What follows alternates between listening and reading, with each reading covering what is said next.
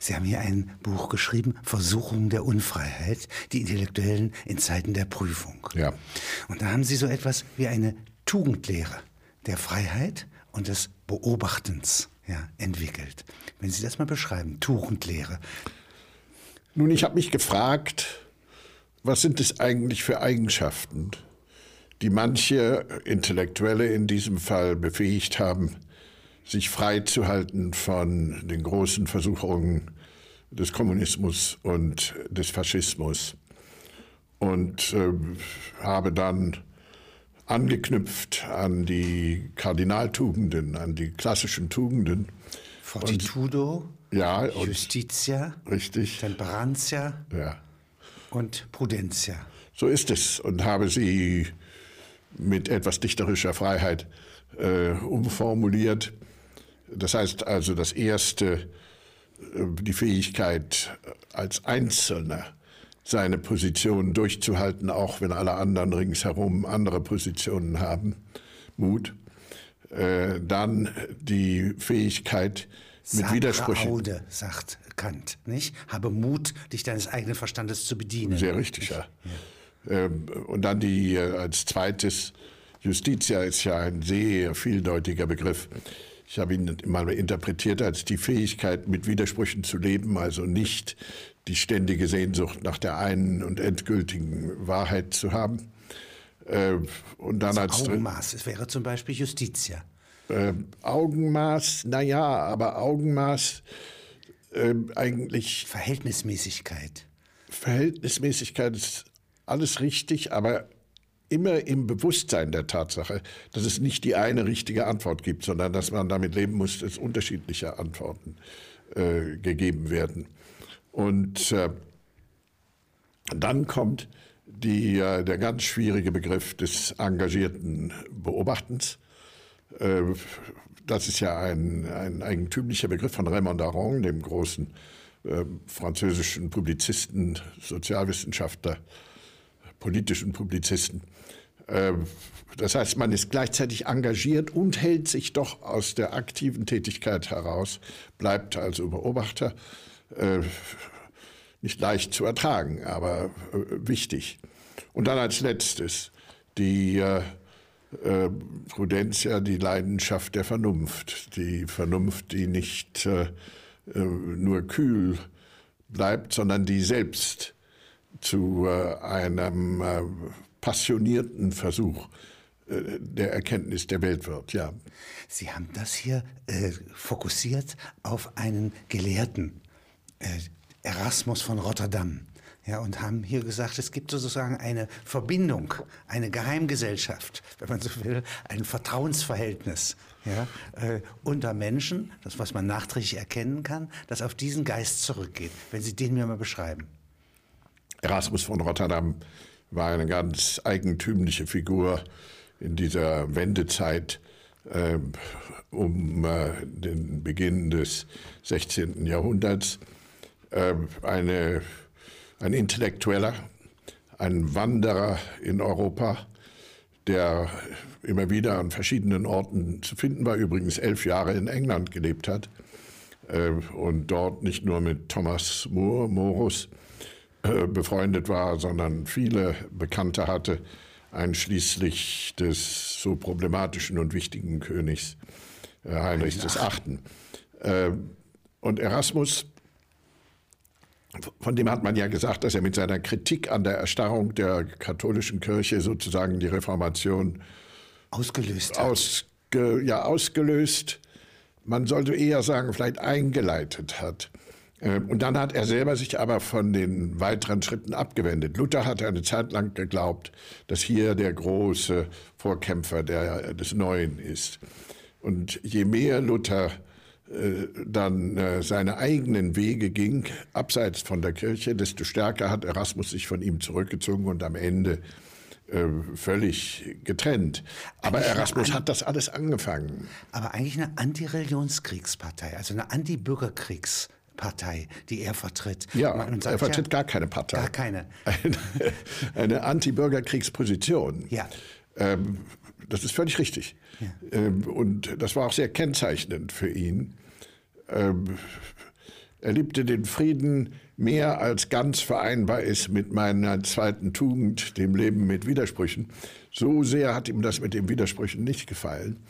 Aber eben ein Intellektueller seiner Zeit, der seinen eigenen Weg gegangen ist, äh, kritisch zu den herrschenden Mächten, aber nicht revolutionär und, wie Sie sagen, nicht äh, bereit, sich auf bürgerkriegsartige Auseinandersetzungen einzulassen. Ein ganz eigentümlicher und wichtiger Mann, bei dem man sich übrigens manchmal fragt, warum man sich bis heute an ihn erinnert.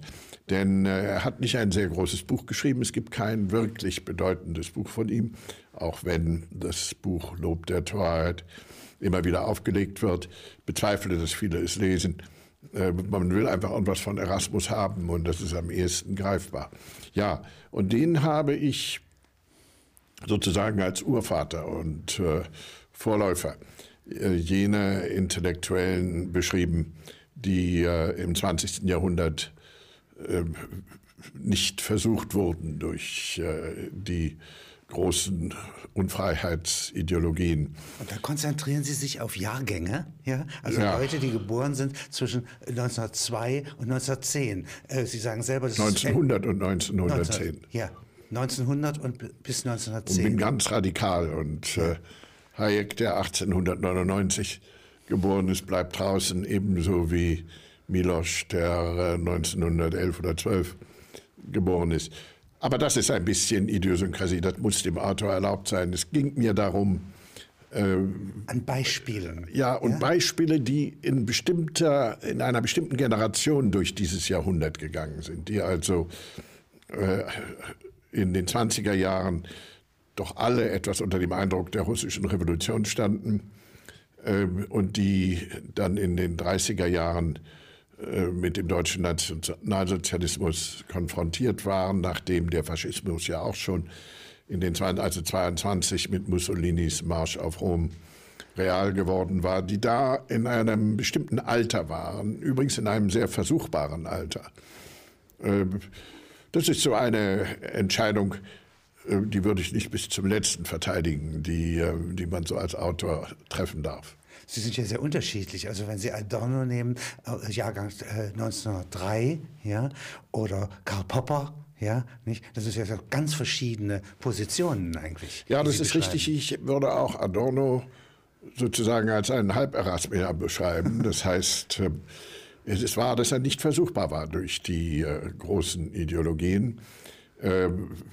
Es ist aber auch wahr, dass er selber einen Stil pflegte, der, äh, den man nicht im kantischen Sinne kritisch nennen kann. Und davon hat er sich ja auch äh, ausdrücklich abgewendet.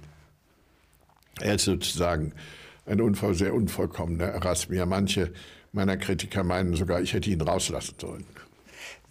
Sie haben hier sprechen von Tugenden. Und es gibt ja in der Antike diese Tugend der Ataraxia, der unerschütterlichen Ruhe. Die ist doch verwandt eigentlich mit dem, was Sie fordern, aber Sie sind nicht so streng. Ich glaube nicht, dass unerschütterliche Ruhe meine Helden beschreibt. Sie sind ja alle im Gegenteil ziemlich aufgeregte Menschen gewesen. Das heißt, äh, wer Isaiah Berlin kannte, der ständig herumfuchtelte und sehr schnell sprach, so schnell, dass man ihn kaum verstand, oft das Thema wechselte. Oder Popper, wenn er böse wurde, und das wurde er ziemlich oft, und mit seinen Kritikern hart ins Gericht ging, da würde ich nicht von Ataraxia sprechen. Äh, bei Raymond Aron ist das eher der Fall, aber auch nicht. Nein, es ist was anderes als unerschütterliche Ruhe. Es ist, was unerschütterlich ist, ist sozusagen der moralische Kompass. Ähm, und äh, obwohl da kräftig dran geschüttelt wird, bleibt er doch äh, eindeutig in seinen äh, Orientierungen. Wenn Sie mir mal diesen Sitz ja, dieses Sinnes für Freiheit, Unabhängigkeit, Judizium, eigenes Urteil, ja, dieses äh, kleine Vaterland, ja, das ich in meiner Seelenlampe errichte, ja. ja, nicht? Wenn Sie mir das mal beschreiben, woraus besteht das? Was ist der Impuls davon? Liegt das im Zwerchfell wie bei Till Eulenspiegel? Beheimatet? Das ist eine sehr gute Frage. Äh, Dass ich die Lachlust nicht unterdrücken kann? Ja, es liegt wohl Ich meine, ich rede gelegentlich von einem Eingeweideliberalismus, von einem äh, Liberalismus, der aus den, was man auf Englisch Guts nennt, aus den, eben aus den Eingeweiden kommt.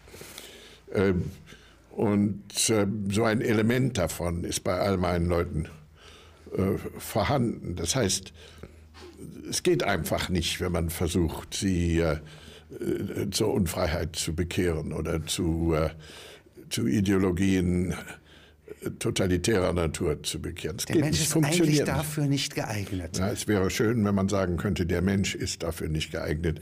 Viele, Einiges im Menschen, einige Elemente in ihm sind so verquer organisiert. Das krumme Holz, von das Sie zitieren, das von richtig. Kamp. Der Mensch ist aus so krummen Holz gemacht, dass man nichts ganz Gerades daraus äh, ja, kann. Ja, da liegt unsere Hoffnung. Aber es gibt natürlich viele, die doch versucht wurden. Und insofern äh, äh versuche ich ja gerade herauszuarbeiten, dass eben einige äh, da von innen aus den Eingeweiden heraus widerstanden haben. Einige, nicht alle.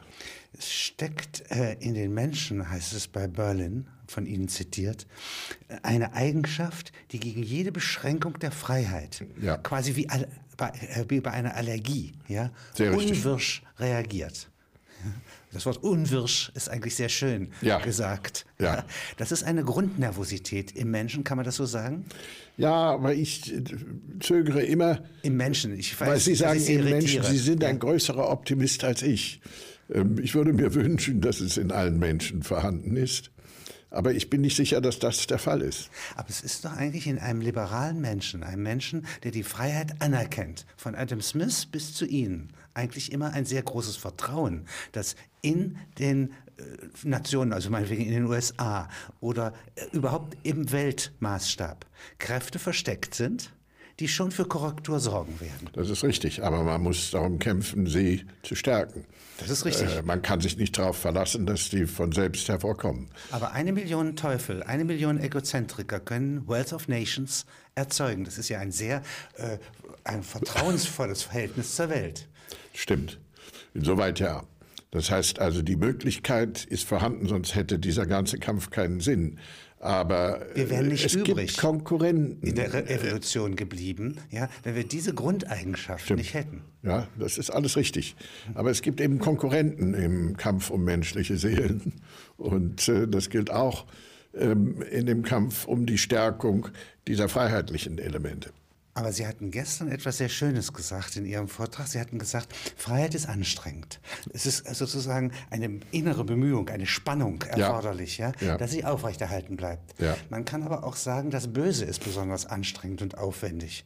Es ist ja offenkundig nicht so, dass es in Massen vorkommt oder identifizierbar ist. Meist können, kann das Böse geschehen, indem sich eine Rotte zusammentut, eine Verwaltung von 80.000 Leuten, ja, isoliert von der Gesellschaft und sie funktioniert nur ohne Öffentlichkeit. Ja, das ist wahr. Äh, das heißt, es ist dann wahr, wenn Sie das Böse lokalisieren bei den Aktivisten, bei denen, die das auch wirklich organisieren. Man kann das Böse auch lokalisieren bei denen, die darauf reinfallen und äh, die sich eben nicht wirksam wehren. Und äh, eben darum geht es mir ja in meinem Buch. Aber wenn man es so lokalisiert, wie Sie das tun, äh, dann kann ich Ihnen zustimmen. Wenn Sie nochmal die Freiheit, den Sitz der Freiheit im Menschen nochmal weiter untersuchen. Also das Ohr zum Beispiel ist ja für Unterscheidungen sehr äh, kenntnisreich. Also kann 360 Unterschiede in der Sekunde wahrnehmen, wenn das Auge schon beim Film bei 16 oder 24 Bildern pro Sekunde ja, eigentlich einen Film sieht und nicht mehr das Einzelne unterscheidet. Ist das Ohr zum Beispiel über die wir unsere ersten Eindrücke auch kriegen. Zum Beispiel ein eher zur Freiheit neigend? Sind Menschen nicht sehr unterschiedlich in dem sehr. Maß, in dem sie durch ihre verschiedenen Sinnesorgane äh, die Welt wahrnehmen? Ähm, und gibt es nicht solche, bei denen ähm, das Ohr weniger sensibel ist als das Auge und umgekehrt? Das gibt es ganz äh, Soll man wirklich ein Sinnesorgan identifizieren mit der Fähigkeit zur Freiheit? Ich bin da nicht sicher. Ich bin auch nicht sicher. Ich äh, lese nur bei Ihnen, dass Sie den Max Weber zitieren und sagen, dieser Mensch hier, den er beschreibt, ist unmusikalisch in religiöser Hinsicht. Ja. ja. Er hört das Wort Gottes nicht. Das ist eine ganz bestimmte Art von Taubheit. Nicht? Ja. Äh, Und das heißt, dieses eine Element zur Freiheit ja, ist etwas schwacher entwickelt. Ja? Ja. Und so könnte man doch sozusagen dem Ohr eine Menge, das ist ja wie ein zweites Hirn, ja, nicht, äh, könnte man ihm doch eine Menge zumuten. Ja, ich meine, er hätte äußerstenfalls auch sagen können, ich bin kurzsichtig in Ja. religiösen Dingen oder Ja, sowas. ja, ja. Ähm, ich meine, das, was Weber damit sagen wollte, über sich übrigens, in diesem Brief an Tönnies, war, dass äh, ihm das natürliche Talent fehlt, Sensibilität für religiöse Dinge zu entwickeln, was übrigens in seinem Fall schwerlich stimmte, denn er hat große Werke über die Weltreligionen geschrieben. Wenn Sie mal weiter bohren, ja, das Fingerspitzengefühl, ja, was ist da brauchbar für Freiheit, für Unterscheidungsvermögen, für Beobachtung? Das Fingerspitzengefühl ist enorm wichtig für den, äh, für den engagierten Beobachter, denn äh, das, was er beobachtet, sind ja oft Nuancen und Nuancen äh, wollen gesehen und erkannt sein. Also ich würde sehr zögern, ähm, ein, zwei Organe und ein, zwei regelmäßige Beziehungen Nein. als Kern der Freiheit Es ist also offenkundig eine Partitur, ja, also, also eine Vielfalt von Beziehungen, nicht, in der die Freiheit beheimatet ist. Ja, ganz sicher. Ja, ganz sicher. Und Sie beschreiben das auch in Situationen. Also nehmen Sie beispielsweise mal Jeanne Hirsch, Ja. die große äh, liberale Professorin aus Genf. Ja? Und sie ist zum Zeitpunkt der Rektoratsrede der berühmten von Heidegger Na, furchtbar, ja. auf den Stufen der Universität. Ja? Und was ist das für eine Rede, die der Heidegger hält? Das war Sie gar nicht die Rektoratsrede, das war eine schlimmere Rede. Das war eine Rede, in der, äh, in der äh, Heidegger einen der neuen Helden der Nazis, Schlageter, den, äh, der in der Zeit der Ruhrgebietskämpfer. Urbesetzung ja, Äh, umgekommen ist, äh, lobte und als Exempel äh, darstellte und das mit kräftigen antisemitischen Tönen untermalte. Sie steht in der Menge und hört. Sie steht in der Menge und hört. Das ist eine schreckliche Vorstellung. Aber das ist eine eigenartige und wir sehr wirkliche Form des Beobachtens, nicht? So eingezwängt dastehen, ja? Das kann man Eigentlich wohl auch sagen. machtlos, aber sehr, mit dem Auge kann man es sehen. Ja, das ist ganz richtig. Das äh, ist auch eine Situation, die, die mir nicht aus dem Kopf geht. Wenn Sie mir mal diesen Typ des Intellektuellen, den Sie ja sehr liebevoll beschreiben, ja, den Sie als Teilstück des bürgerlichen Menschen, möchte ich mal sagen, des Homo Richtig. Novus, ja, äh, sehen, ja, das ist ein Unternehmer des Beobachtens, ein Unternehmer der Eigenständigkeit, Ja. nicht? Also es ist eine Form von Eigentum, das besonders ist. Ja. Und wenn Sie mir mal da auch da den, die Wurzel erzählen, kommt das aus Vorsicht?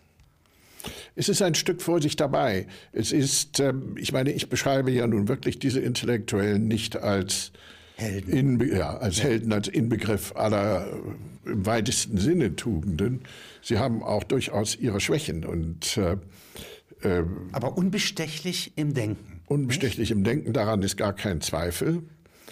Ähm, schwieriger ist es mit ihren Freundschaften. Und ähm, die Geschichte von Erasmus und, und, Thomas More oder Hutten, die ist ja sehr vielsagend. Das heißt, wenn andere dann viel weiter gehen und praktisch werden, äh, dann zieht Erasmus sich eher zurück, auch von denen, die ihn verehrt haben und äh, die insoweit seine Freunde sind. Ähm, und so ein Stück, Berlin hat immer gesagt, ich bin ein Feigling. Nun, wenn jemand das von sich selber sagt, dann glaubt man es natürlich nur halb. Aber ein Element der Wahrheit war schon drin. Und das gilt auch für die anderen, von denen ich äh, spreche, weil das engagierte Beobachten ist ja eben auch ein Nicht-Zugreifen, ein Nicht-Zupacken. Äh, Und ich brauche Empfind Empfindung. Empfindung macht aber auch Angst. So ist es. nicht? Ja? so ist es. Also wir können uns nicht den Intellektuellen wünschen, wie wir wollen. Also hart wie Kruppstahl, zäh wie Leder, ja, äh, flink wie ein Windhund, das wären alles Eigenschaften, äh, die kann man zwar sich wünschen, ja, aber sie kommen so wohl nicht zusammen mit dem Jedenfalls nicht bei meinen Figuren da. Das ist völlig richtig. Sie sind 1929 geboren. Das ist so. Und es ist ja eine ganze Menge Perspektive, die man bis zum Jahr 2006 hier entwickelt und Ja. ansammelt. Wenn Sie mal beschreiben, Sie sind zehn Jahre alt. Das ist 1939. Ja. ja? Geben Sie mir mal so eine Situation. Wie leben Sie da? Sie sind in Berlin? Wir sind in Berlin. Meine Eltern, mein Vater hat sich äh, so ein bisschen hochgerappelt in einer Kohlenhandelsfirma als ein relativ viel reisender äh, Handelsvertreter, wenn man so will. Dieses viele Reisen macht ihn später zu einer Zentralfigur in der Herstellung eines Widerstandsnetzes, das dann am 20. Juli 1944 Er endet. ist ja angeklagt von Freisler. Natürlich, er war dann, wurde dann verhaftet und war vor dem Volksgerichtshof. Ähm, ich selbst bin schon im Gymnasium, obwohl erst zehn, im Mommsen-Gymnasium in Berlin und äh, Griechisch, Latein. lebe neu, mit Griechisch, zehn. Latein, aber auch sehr viel Sport. Das Ja. äh, Gymnasium ist, glaube ich, im Wald, ja, nicht? Richtig, um eine richtig. Arena angesiedelt. Sie sagen es. Und sehr viel Sport, grüne Turnhosen. Ähm, und ähm, ich habe Handball gespielt damals und äh, anderen Sport betrieben. Der Vater Sozialdemokrat, Der Vater war Sozialdemokrat. Reichstagsabgeordneter auch? Ja, Das heißt also, Sie sind von den Eltern her äh, i- äh, immunisiert, ja? das kann man so nicht sagen. Meine Eltern haben äh, eigentlich eher versucht, mich herauszuhalten oder vielmehr äh, so zu tun, als sei alles normal, während sie selber das Unnormale taten. Jedenfalls noch mit zehn. Mit zwölf hatte sich das dann schon geändert. Wenn ich mir das jetzt vorstelle, also ich, äh, man hat, trägt als Junge eine Uniform, man geht als Pimpf dahin. Ja. Also Sie haben auch einmal ein rot-weißes Bändchen. Ja, Das ist fabelhaft. die unterste Stufe. Ja, Jungschaftsführer. Jungschaftsführer, ja? Jungzuchtführer hätte eine grüne, Ja, ja, ja. Bannführer hätte eine silberne oder weiße. Ja? Ja, So eine richtige Hierarchie. Ja? Künftige Armeen. ja, unglaubliche Hierarchie mit all diesen äh, absonderlichen Namen, nicht? Horde, Schar, Horde, muss man sich mal Was vorstellen. aber auch ein bisschen Stamm. von der Jugendbewegung kommt. Das, Das ist stimmt. etwas, was nicht die Nazis erfunden haben. Nein, das stimmt. Ja? Nicht? Und äh, diese Jugendorganisation oder Bewegung oder wie man es nennen will, ja, die ertüchtigt den Menschen. Ja? Man soll auch findig sein. Ja? Ja, ja, wir wohnten ja im Grunewald und wir haben da so manche Abenteuerspiele, auch in Uniform. äh, Kommen aus einem Stadium, das umgeben ist von Gegnern, ja, nicht? Ja. Durch Verkleidung. Ja, ist richtig. Und jetzt, so erleben Sie jetzt den Krieg. Nicht sehr viel Schule. Ja? Das Die ist fällt wahr. oft aus. Ja. nicht? Ja, und dann beginnen die, also mal heißt es Erntehilfe, äh, mal heißt es Kinderlandverschickung. Äh, Dann beginnen also die langen Abwesenheiten, die übrigens nicht unwichtig sind für die ganze Geschichte, über die wir uns hier unterhalten haben. Denn ich meine, Sie sprechen äh, von Urvertrauen. Es war natürlich auch eine Zeit äh, ganz fundamentaler Trennung und Abschiede. Das galt für jede Familie, wo einer äh, in den Krieg zog. Aber das galt ganz sicher auch bei uns. Und es ging eben damit los, dass man plötzlich monatelang als Elfjähriger weg war. Man hat aber sozusagen die Illusion als äh, Junge ja, oder als Mädchen, dass äh, so eine Art, nicht ein Schutzengel, aber so ein Kokon um einen herum ist ja, Mhm. und man eigentlich doch bis zuletzt ja, bewahrt bleibt. Ja, Gibt die, äh, da ist ein Resturvertrauen ja, vorhanden. gut. Denn ich hatte vorhin äh, sozusagen immer durchgehört, wenn Sie von Freiheit sprechen Mhm. oder von bürgerlichen Menschen, dann ist eigentlich die Wurzel davon Selbstbewusstsein. Ja, Und zum Selbstbewusstsein gehört auch die Hoffnung. Ja? Es ist nicht ganz böse mit mir gemeint. gut. Nicht? Da kann man schon also auch Kritik von abzweigen. Ja. Aber man braucht, um kritisch zu sein, auch diese Überzeugung, es ist nicht vollkommen gegen mich gemeint. Ja, richtig. Das ist wahr. Sie sitzen auch einmal äh, äh, von der Gestapo verhaftet. Ja, das ist später Junge, nicht. Das später. ist nicht der Zehnjährige, das ist der 44. 15-Jährige. Also 15-Jährige, ja. Ähm, ja, ich meine, da war es, aber äh, das war dann schon eine ganz andere Zeit. Ich meine, zwischen 39 und 44 hat sich ja äh, Deutschland doch sehr. Der totale Krieg hat den Totalitarismus nochmal um ein wesentliches Element verstärkt und verschärft. In der Zeit, äh, 44 hatten wir, waren wir evakuiert außerhalb Berlins, im Bukow in der Märkischen Schweiz und hatten an der Schule eine Schülerorganisation mit einem hochtrabenden Namen, die so Flugblätter, kleine Schriften über die Schrecken der Nazis äh, verbreitet hat. Das war eine Schule rechts von den Nationalsozialisten angesiedelt, kann das man stimmt. sagen. Konservativ. Ja, das stimmt. Ja? Der Schulleiter, Professor Pflug, war ein alter Deutschnationaler und kam aus der Ecke, in der man sagte, die Nazis zerstören den guten Namen Deutschlands, die deutsche Nation und so.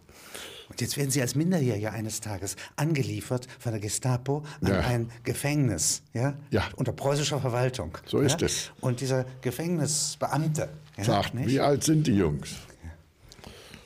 Und da sagt der Gestapo-Mann, das, was hat das damit zu tun? Die sollen hier rein. Es war in Frankfurt an der Oder übrigens. Und äh, sagt der Minderjährige nehmen wir nicht. ja, oder hat sie auch nicht genommen. Hätten nicht ins Kino gedurft, ja für Erwachsene und nicht ins Gefängnis. So ist es. Und dann äh, landeten wir in einem Polizeirevier in Frankfurt, wo wir dann jeder eine Einzelzelle kriegten. Wenn Sie einmal 1949 mir beschreiben, das ist jetzt, jetzt sind Sie zehn Jahre wieder älter, 20 Jahre alt. Ja, na, 1949 war ich äh, Student in Hamburg. Es war eine aufregende Zeit. Äh, 49 war das eigentliche Chaos ja schon vorbei. Die Währungsreform hatte, statt, hatte stattgefunden. 49 ist sogar die Bundesrepublik gegründet worden. Das heißt, es gab wieder identifizierbare politische Einrichtungen. Eine die- bewundernswerte Verfassung, ja? das wusste man noch nicht, aber sie war da und sollte sich äh, bewähren. Und es begann, 49 begann eigentlich fast eine normale Zeit der Hochschulausbildung. Das heißt, ich war schon mittendrin, äh, denn ich habe ja 47 angefangen zu studieren. Äh, und dann diese, dieser Weg in die 50er Jahre war ein Weg zum Aufbau in jedem Sinne des Wortes. Vor der Generation, die das gemacht hat, kann man Hochachtung haben. Ja, na, äh, finde ich auch. Aber da ich dazu gehöre, sage ich das mit Zögern. Ähm, das kann man. Ähm, sie ist, hat natürlich auch eine Welt geschaffen, in der spätere Generationen sich so wohnlich einrichten konnten, dass sie gar nicht auf die Idee gekommen sind, dass man dafür unter Umständen sich ein bisschen anstrengen muss. Man sagt ja, es gibt Menschen, die sind zu jedem Zeitpunkt ihres Lebens ein Mensch, der mit 38, 36 Jahren stirbt. Das sagt man von Mozart. Man sagt aber auch, ein jemand, der Sechsjährige in mir, ja, ist Ja. etwas, was zu allen Zeiten vorkommt. Und Sie schreiben einmal, der Mensch von 28 Jahren in mir, Ja, der hat sozusagen nach vorwärts und rückwärts das Maß. Das, das bin ich. ja. Wenn Sie mal beschreiben, Sie mit 28 Jahren. Na, mit Also 28. 57, 56, 57. 57, äh, 57, 58. Äh, da war ich 28 und das war für mich ein äh, Schlüsseljahr. Ich hatte mich habilitiert. Ich war in Amerika äh, für ein Jahr äh, an, am Center for Advanced Study in Palo Alto. Ich kriegte meinen ersten Ruf, was äh, vielleicht manchen heute etwas unwahrscheinlich klingt. Es war aber so auf eine Professur. Ähm, äh, ich war verheiratet. Anfang 59 ist meine älteste Tochter geboren. Äh, es war sozusagen äh, normal und ein äh, Schlüsseljahr. Also ein vor 68er, nicht? Das kann man wohl man sagen, wohl sagen. lange vorher. Ja? Und 56, da haben wir den Suezkrieg. Ja, etwas, also die letzte Aktion, die Expedition ja, äh, der europäischen Mächte, ja, Ja. die zusammen mit Israel den Suezkanal noch einmal in Besitz kriegen Ja, und dann freiwillig weggehen müssen, also auf Mahnung hin weggehen müssen der Großmächte. ja. Für mich ist eigentlich 56 mit dem ungarischen Au- Volksaufstand Der damit natürlich unterirdisch verknüpft ist. Nicht? unterirdisch ja? schon, aber ich meine. Ungarn war eine, ein Kampf um Freiheit. Suez habe ich damals nicht sehr intensiv wahrgenommen. Jetzt ist schon die Zeit bis 58, also das ist ein Zwischenjahr, Jahr 1957. Ein Jahr später haben wir Algier, ja, haben wir de Gaulle. Ja. ja. Also eigentlich in Europa eine sehr intensive Formierung. Es ändern sich Ja. Länder.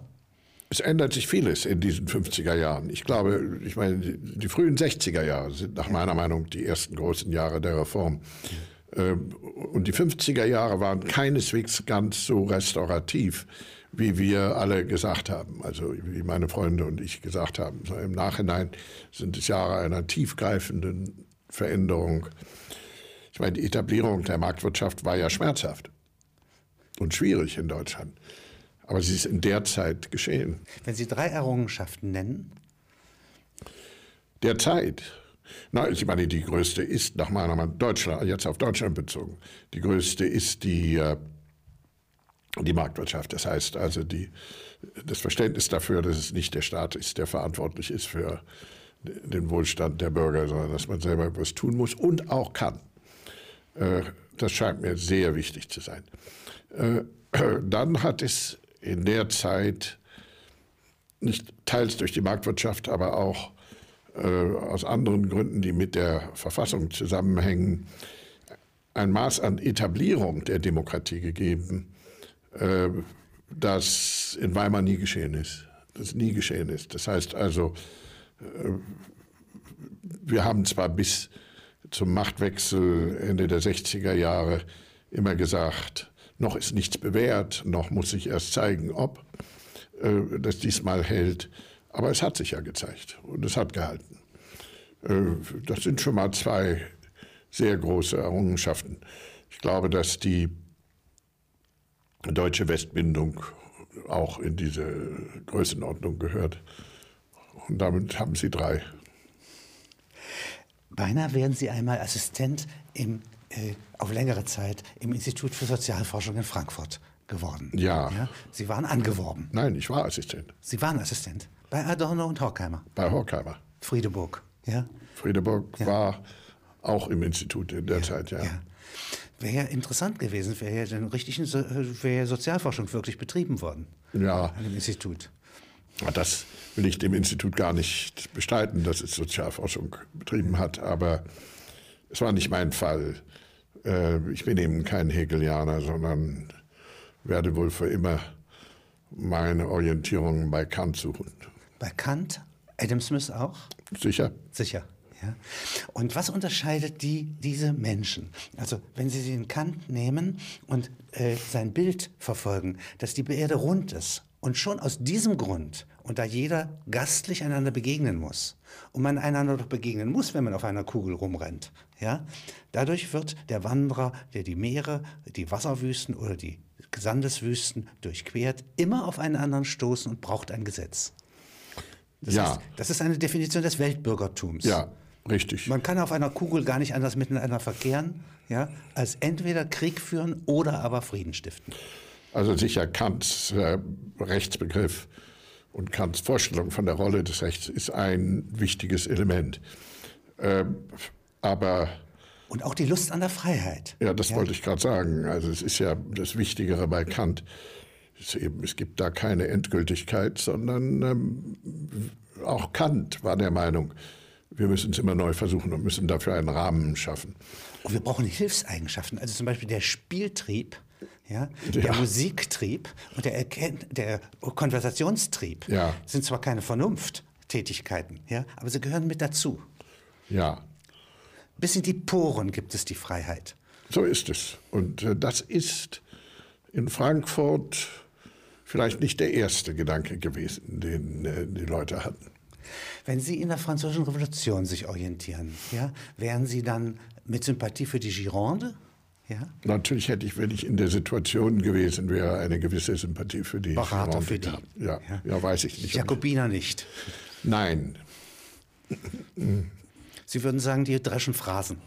Sie sind verkappte Religiöse. das ist wahr, ja. Das würde ich in der Tat sagen. Tagen in einem Kloster und das hat sie auf sie abgefärbt. und sie bringen zu Ja. viele Menschen um. Ja, ja. Haben keinen Sinn für Freiheit. Das, jedenfalls haben sie keinen Sinn für Freiheit, wie ich es verstehe, ja. Sie äh, haben immer, zu allen Zeiten, ja, einen bestimmten Menschentyp. Den gibt es äh, so an der Jahrhundertwende um 1600, ja, zum ersten Mal im größeren Maßstab. Ja, von Italien sich hochziehend äh, bis Holland nach England. Und das ist sozusagen der Homo novus. Ja, da ist Galilei zu sehen, Leuwenhoek betrachtet seine Spucke, empfindet das Mikroskop. Ja, der Shakespeare ist nicht weit weg, übergebildet. Ja, keiner braucht ihn. Schreibt er Dramen. Das heißt eine Fülle eigentlich, ja, von neuen Charakteren. Ja, ich meine, das ist die Entstehung des Bürgertums. Und äh, diese Entstehung des Bürgertums, die hat schon sehr viel zu tun mit den Möglichkeiten der Freiheit in der modernen Welt. Äh, sie hat was zu tun mit Städten, Civis, Bourgeois und Citizen. Ja. Äh, beides zusammen. Äh, das ist eine große und hoffnungsvolle Entwicklung, die damals angesetzt hat. Stadtluft dann, macht frei. Das ist der Städter, das, ja. der jetzt hier ja, entsteht. Ja, nein, nein, das ist richtig. Das, äh, ich brauche diese Zeit, um äh, der sein zu können, der ich heute bin. Sodass die Aufklärung, die Vernunft eigentlich eher in diesem Jahrhundert, ja, also vor dem Dreißigjährigen Krieg, ihre Wurzel hat und nicht im rhetorischen 18. Naja, das ist wahr. Aber beide sind nötig gewesen. Und das 18. war nicht nur rhetorisch, Vergessen Sie nicht übrigens das 17., das heißt gerade wenn Sie an England denken, ja. äh, in der Zeit zwischen Hobbes und Locke, also in der Zeit des englischen Bürgerkriegs, was sich da an äh, Voraussetzungen für die moderne bürgerliche Welt entwickelt hat, ist natürlich auch von großer Bedeutung. Auch furchtbar, nicht? Also ja, ja, aber also auch Puritaner können schon grimmig sein. Grimmig können die Puritaner sein. Ja. Aber so puritanisch waren sie auch nicht. Nein, Alle, nicht, also wenn sich die, wenn sich Adam Smith und Ferguson und Miller und andere in, ähm, in Edinburgh getroffen haben. Adam Smith ist 24 Stunden gereist, um da zum Mittagessen zu gehen. Das Mittagessen dauerte allerdings bis zum nächsten Morgen. Ähm, wenn die sich trafen, dann war das nicht angsterregend, sondern es war schon die Hoffnung, einer aufgeklärten Welt. Besitzergreifend auch zur Welt hin. Ja. Also die konnten ja. sich den Globus zum ersten Mal richtig vorstellen. Ja, richtig. Ich mache einen Sprung in Ihrem Leben ja, und komme auf das Jahr 1984. Das ist 16 Jahre von der Protestbewegung entfernt und 16 Jahre von der Jahrtausendwende. So eine Art Halbzeit. Was machen Sie da? Sie sind gerade ich verlasse fertig. gerade die London School of Economics. Die haben Sie geleitet? Die ich zehn Jahre lang geleitet habe. Dafür sind Sie auch unter anderem Lord geworden. Das gehört mit dazu. Das weiß ich nicht. Das weiß man nicht, wofür man das wird. Oder wusste man damals nicht. Heute weiß man es etwas genauer, weil das Verfahren anders ist. Ähm, ich äh, war damals etwas im Zweifel, was ich tun soll. Äh, und habe insbesondere überlegt, ob ich nach Deutschland zurückgehen soll oder in England bleiben. Und habe dann etwas Drittes gemacht, nämlich bin zum zweiten Mal ein Jahr nach Amerika gegangen. Ähm, und da erledigte sich die Sache, denn da erreichte mich die Einladung, ein College in Oxford zu leiten. Wenn Sie jetzt noch einmal einen Sprung machen auf jetzt, auf heute, mhm. ja, und Sie blicken auf die Welt und sollten mir drei Punkte nennen, an denen Sie doch nach wie vor Hoffnung knüpfen, und drei Punkte, die Sie für gefährlich halten. Ich meine, Hoffnung knüpft sich zweifellos daran, dass im Großen und Ganzen die Institutionen der Verfassung der Freiheit stärker geworden sind in den letzten Jahrzehnten. Ach, das würden Sie sagen? Eindeutig. Ich meine, 1989 ist eine solche Wende und hat so viel geöffnet. Das scheint mir eindeutig eine Quelle der Hoffnung zu sein. Äh, also die Welt von 2006 hat mehr Freiheit als die Welt von 1984. Ähm, eindeutig. Und äh, eine Quelle der Hoffnung ist eigentlich auch, aber das ist ein großes Thema, das wir jetzt nicht mehr behandeln werden, äh, sind die großen Chancen, die durch die Globalisierung eröffnet werden. So sehen Sie das. Aber natürlich, hier sind auf einmal neue Produktivkräfte. Das Internet sichtbar bringt eine Gewerbefreiheit. Ob Ja? es das Internet allein ist, aber die Informationsverfügbarkeit bringt äh, Chancen, die vorher in dieser Form nicht existierten. Und das sind schon mal zwei große Veränderungen. Ähm, wo die Gefahren liegen, wir haben vom schleichenden Autoritarismus gesprochen, das scheint mir eine beträchtliche Gefahr zu sein. Verfall der Öffentlichkeit. Verfall der Öffentlichkeit, Verfall der Teilnahme, äh, die Faulheit, von der ja die Rede war. Äh, und dann bleiben nach wie vor die Versuchungen von Ideologien, die allumfassend sind, die äh, sozusagen Menschen ganz mit Beschlag belegen. Der Fundamentalismus aller Schattierungen scheint mir eine Gefahr. Sie haben hier eine, äh, in einem Ihrer Bücher das Dahrendorf-Problem genannt. Das bezieht sich auf die Freiheit, übrigens auch auf die Erkenntnis vermutlich. Und haben das beschrieben als gewissermaßen, wenn die un innere Unruhe aufhört, die Spannung nicht da ist, Ja. ja. und so eine Art ähm, Gleichgültigkeit einsetzt. In, es gab eine Todsünde im Mittelalter, das ist die Akedia, ja, die Trägheit. Ja. Genau. Das muss ich erklären.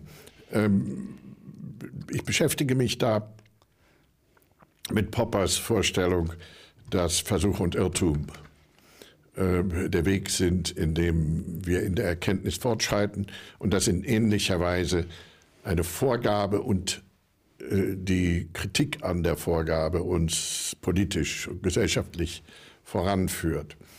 Und mir ist eines Tages aufgefallen im Gespräch mit Popper, dass er es als selbstverständlich annimmt, dass wenn ein Irrtum sich enthüllt hat, Neues versucht wird. Es Menschen gibt, die das Neue versuchen.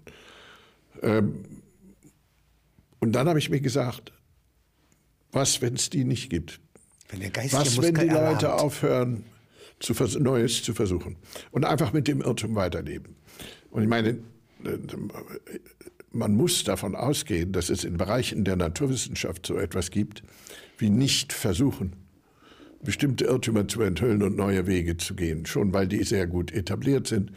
Und dann sagt man sich, ach, warum soll ich mir den Ärger holen? Und, äh, und gerade Popper hätte das wissen sollen, wusste es auch, weil er relativ oft Briefe kriegte von Naturwissenschaftlern, die sich bei ihm beklagten, dass äh, in ihrem Fall die Methode, die Popper vorschlägt, also Widerlegen und Neues, äh, sich stößt an den großen Wissenschaftsorganisationen und an den großen Männern der Wissenschaft, die das nicht wollen. Und ähm, dann ist die normale Reaktion der meisten, dass sie dann aufhören und sagen, das hat keinen Sinn, da komme ich nie zu was, wenn ich das weiterverfolge. Und da habe ich mal überlegt, wie wenn eine solche Trägheit äh, allgemein sich ausbreitet, was ist dann? Und das scheint mir eine viel größere Gefahr zu sein, als die meisten meinen. Das, people stop trying. Sie hören auf, es zu versuchen. Und könnten ja auch einen Grund haben. Wenn die Auch das, ja. Wirklichkeit meine Interessen so verleugnet, ja, äh, dass also durch Forschung, Mhm. ja, durch Neugier, ja, nur etwas ganz Unangenehmes herauskommt, dann gibt es einen Antirealismus im Gefühl, im Ja, Affekt. das ist vollkommen richtig. Ja. Das ist vollkommen richtig. Und äh, ja, da- das habe ich das Dahrendorf-Problem genannt. Es gibt andere Probleme, die sich. Äh